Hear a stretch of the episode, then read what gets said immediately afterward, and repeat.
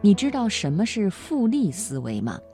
复是复制的复，利是利益的利。所谓复利思维，本质上说就是做事情 A 会导致结果 B，而结果 B 又会反过来加强 A，不断循环。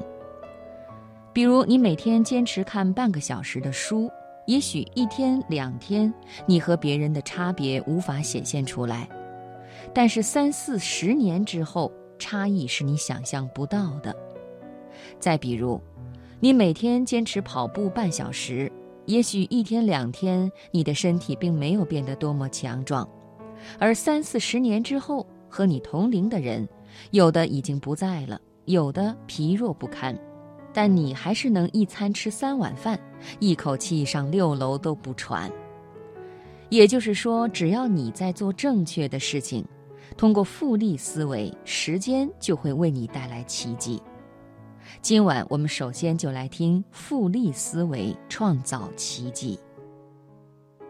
在财富积累领域理解复利思维最好的例子就是巴菲特。大家都知道，巴菲特曾经是世界首富，即使是现在依然是全球富豪榜前十位的人物。但是很少有人知道，巴菲特一生中百分之九十九的财富都是他五十岁之后获得的。也就是说，五十岁之前，他也许就和我们一样是一个普通的中产阶级；五十岁之后进入财富爆炸期。关于财富积累，巴菲特在他二零零六年致股东信中举了一个例子：从一九零零年一月一日。到一九九九年十二月三十一日，道琼斯指数从六十五点七三点涨到了一万一千四百九十七点一二点，足足增长了一百七十六倍，是不是非常可观？那它的年复合增长是多少呢？答案并不让人钦佩，才仅仅只是百分之五点三。这个增长率意味着你有一万块钱。每年才新增五百三十块钱，不用巴菲特，每个普通人都能够做到这个增长。但这个世界只有一个巴菲特，因为只有他能持续数十年的坚持。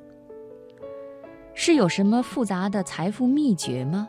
并不是，就是很简单的复利思维的运用，简单的事情重复做，重复的事情认真做，如此而已。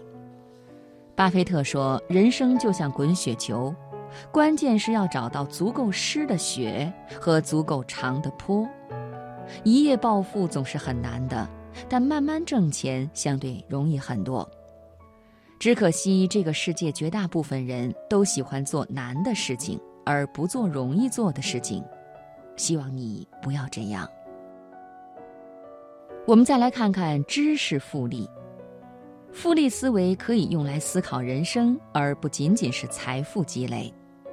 李笑来当了七年的新东方英语老师，坚持每天雷打不动看两个小时的书。二零一六年十二月份，他在得到上线了一个专栏，分享自己学到的知识。你知道这个专栏最后卖了多少份吗？十万零五千八百六十六份。营业额两千多万，不到五个月的时间。去年电视剧《欢乐颂二》大火，安迪作为职业精英的形象深入人心。他最突出的一个特征就是每天都要看两个小时的书，不管再晚，必须至少看两个小时。《欢乐颂》五个女主角里面，也就安迪有看书的镜头。日积月累，几十年。同样的年龄，无论是在气质、认知格局和收入方面，安迪都比其他人高出太多。所谓知识复利，就是新知识不断成为下一次思考素材的积累，从而让知识能够不断以复利的速度快速迭代。我们再来看健康复利。连续四十年没有生病，连基本的感冒都没有，做到这样难吗？我一开始以为难。如果让我做到连续一年不生病，可能还可以，但连续四十年不生病，连基本的感冒都没有，难，真的很难。后来我看到了张全通的故事，一个七十六岁的老人和其他年逾古稀的老人不一样。张全通首先看起来就不像七十多岁的，一身肌肉，虽然不是浑身大块头，但皮肤没有松弛，身体赘肉很少。更重要的是，张全通对记者说：“我从三十岁之后就从来没生过病，连基本的感冒都没有。怎么做到的呢？每天坚持慢跑两公里，游泳半个小时，即使是冬天也不例外。”他说：“只要海水没有结冰，再冷我都不怕。别人穿着棉袄，我只穿一条泳裤，到海里就跳下去。”从三十一岁开始，整整坚持了四十六年，这样的坚持带来的回报就是，他的身体素质和样貌看起来比同龄人要年轻二十岁。健康也是有复利的，你今天多锻炼二十分钟，身体就能得到一分的锻炼，反过来就能促进你明天的工作和锻炼。其实要身体健康真的不难，一日三餐正常吃，别熬夜，作息规律，每天坚持慢跑和锻炼半小时，难吗？不难，有点心都能做到。一直坚持，身体就会给你回报。我们再来看人脉的复利，人脉也是一个复利模型，尤其是在社交媒体如此发达的今天。职场上有一个说法叫做“情感银行”。今天你损害了一个朋友的利益，也就是从情感银行中取了钱；今天你和朋友合作共赢，也就是往情感银行中存了钱。情感银行其实就是你的人脉资源。一个人情感银行中的存储越多，意味着人脉资源就越丰富。但人脉复利讲的是，你是每天在往情感银行中存钱，还是每天在从情感银行中取钱？简单来说，一个天天需要麻烦同事的人，和一个天天能给同事带来帮助的人，在公司同事群中留下的形象一定是不一样的。人际关系大师斯蒂芬·杰姆提出微笑原则，每天早上上班。对每一个同事微笑，一年后会取得意想不到的效果。为什么会这样呢？因为你的微笑所传递之人，又会把对你的好印象扩散出去，并在行为上反馈给你。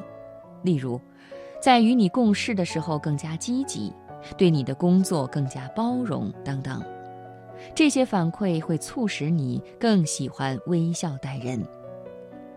人脉复利的最终回报，就是你将在人群中拥有自己的形象，以至于每当有人提起你，立刻会有人附和着说：“他可真不错呀。”最后，我们要说说复利效应的临界点。《道德经》里面说：“天下大事必作于细，天下难事必作于易。”从复利思维来看，人生很多难题其实都不难。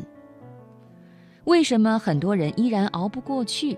因为他们没有熬过那个临界点。复利效应中有一个临界点，一旦事情迈过这个临界点，就会飞速向前发展。巴菲特的财富积累可以看出来，从零增长到一百万美元很难。也许需要几十年的时间，但是过了一百万美元这个临界点，从一百万美元增长到两百万美元、五百万美元就变得容易很多。马云有一句话可以很形象地描述复利思维的临界点：今天很痛苦，明天很痛苦，后天很美好，但绝大部分人都死在了明天晚上。你也许可以坚持一天、两天、一年、两年，每天看书；你也许可以坚持一天、两天、一年、两年，每天锻炼，但看不到效果，也许你就放弃了。哎没用啊。其实不是看书锻炼没有用，是还没有到达那个临界点。所以每天努力一点点，用投资大师芒格的话来说，确保你每天睡觉之前都比你醒来时聪明一点点。剩下的交给时间，你的人生会进入正循环轨道。